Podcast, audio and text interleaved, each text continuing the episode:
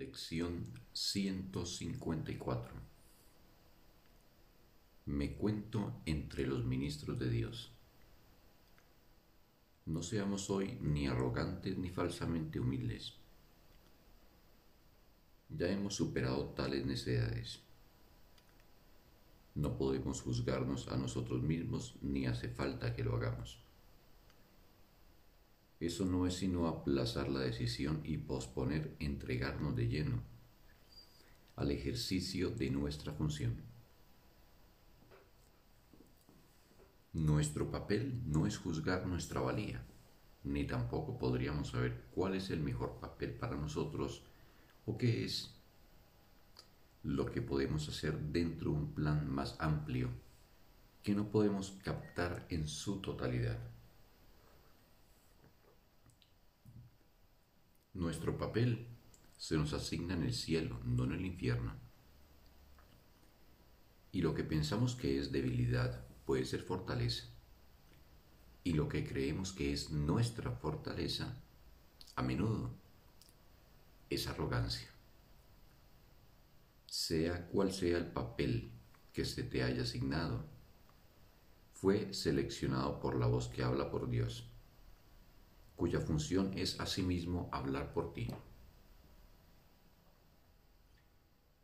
El Espíritu Santo escoge y acepta tu papel por ti, toda vez que ve tus puntos fuertes exactamente como son, y es igualmente consciente de dónde se puede hacer mejor uso de ellos, con qué propósito y a quién puede ayudar y cuándo.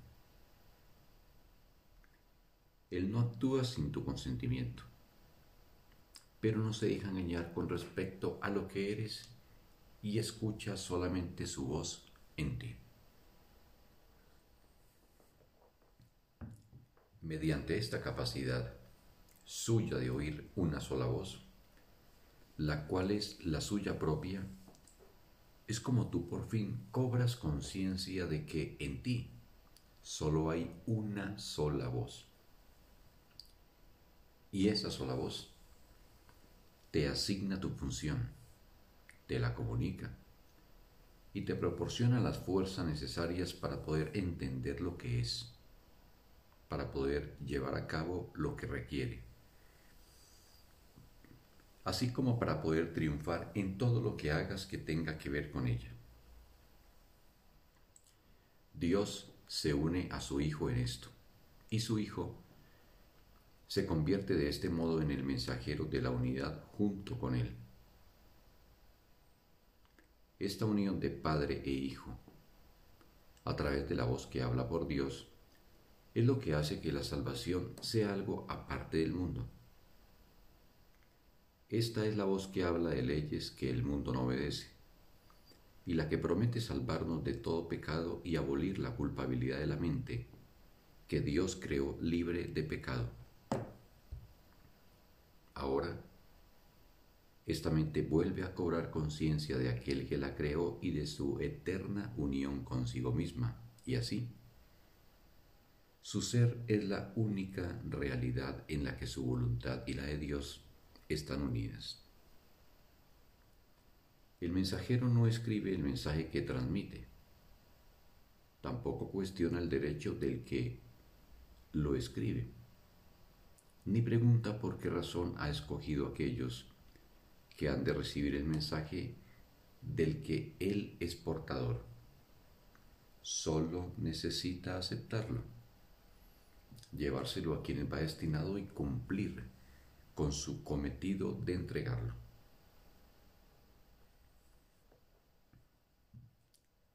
Si trata de determinar cuáles deben ser los mensajes, cuál es su propósito o a dónde se deben llegar, no estará desempeñando debidamente su papel de portador de la palabra. Hay una diferencia fundamental en el papel que desempeñan los mensajeros del cielo que los distingue de los mensajeros del mundo. Los mensajes que transmiten van dirigidos en primer lugar a ellos mismos y es únicamente en la medida en que los pueden aceptar para sí, que se vuelven capaces de llevarlos aún más lejos. y de transmitirlos allí donde se dispuso que fueran recibidos.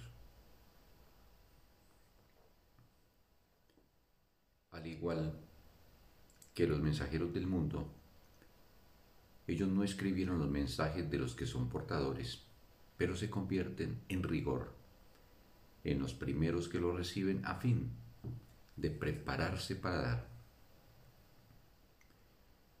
Un mensajero terrenal cumple su misión transmitiendo todos los mensajes de que es portador. Los mensajeros de Dios desempeñan su papel aceptando sus mensajes como si fuesen para ellos mismos y demuestran que han entendido los mensajes al transmitírselos a otros.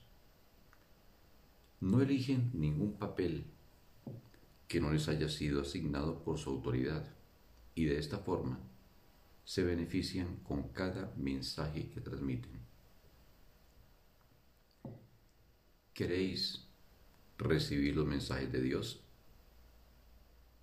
Pues así es como os convertís en sus mensajeros.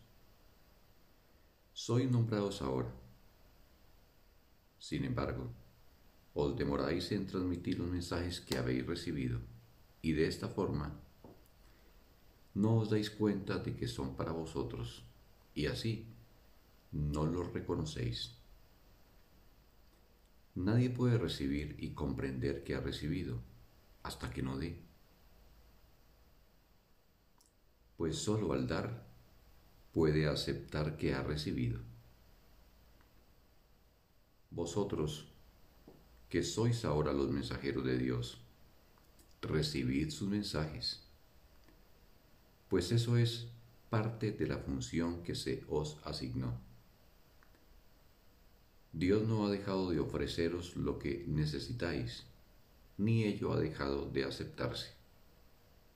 No obstante, hay otra parte de la tarea que se os ha señalado, que todavía tiene que llevarse a cabo. Aquel que recibió los mensajes de Dios por vosotros, quisiera que vosotros también los recibierais, pues de esta manera os identificáis con Él y reivindicáis lo que es vuestro.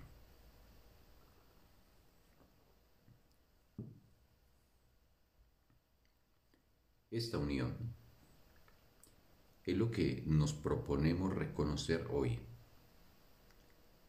No trataremos de mantener nuestras mentes separadas de aquel que habla por nosotros, pues es nuestra propia voz la que oímos cuando le prestamos atención a Él.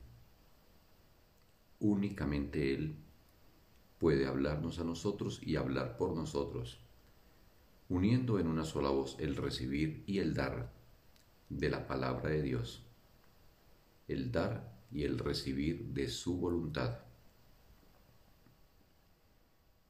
Nuestra práctica de hoy consiste en darle a Él lo que es su voluntad tener, de manera que podamos reconocer los dones que nos hace. Él necesita nuestra voz para poder hablar a través de nosotros necesita nuestras manos para que acepten sus mensajes y se los lleven a quienes Él nos indique.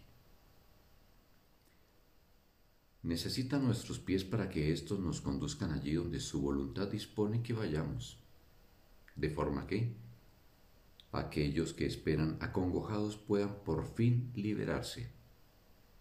Y necesita que nuestra voluntad se una a la suya para que podamos ser los verdaderos receptores de los dones que Él otorga. Aprendamos solo esta lección el día de hoy, que no reconoceremos lo que hemos recibido hasta que no lo demos. Has oído esto cientos de veces y de cien maneras diferentes, y sin embargo, todavía no lo crees. Mas ten por seguro esto, hasta que no lo creas, recibirás miles y miles de milagros, pero no sabrás que Dios mismo no se ha quedado con ningún regalo que tú ya no poseas. ni le ha negado a su hijo la más mínima bendición. ¿Qué significado puede tener esto para ti, a no ser que te hayas identificado con el hijo y con lo que es suyo? Nuestra lección de hoy reza así. Me cuento entre los ministros de Dios y me siento agradecido de disponer de los medios a través de los cuales puedo llegar a reconocer que soy libre. El mundo retrocederá a medida que iluminemos nuestras mentes y reconozcamos la veracidad de estas santas palabras, pues constituyen el mensaje que hoy nos envía nuestro Creador. Ahora demostraremos cómo han cambiado lo que pensábamos de nosotros mismos y de lo que nuestra función era. Pues al demostrar que no aceptamos ninguna voluntad que no sea la que compartimos, los numerosos dones que nuestro Creador nos otorga aparecerán de inmediato ante nuestra vista y llegarán a nuestras manos y así reconoceremos lo que hemos recibido. Fin del texto. Un sagrado día para todos.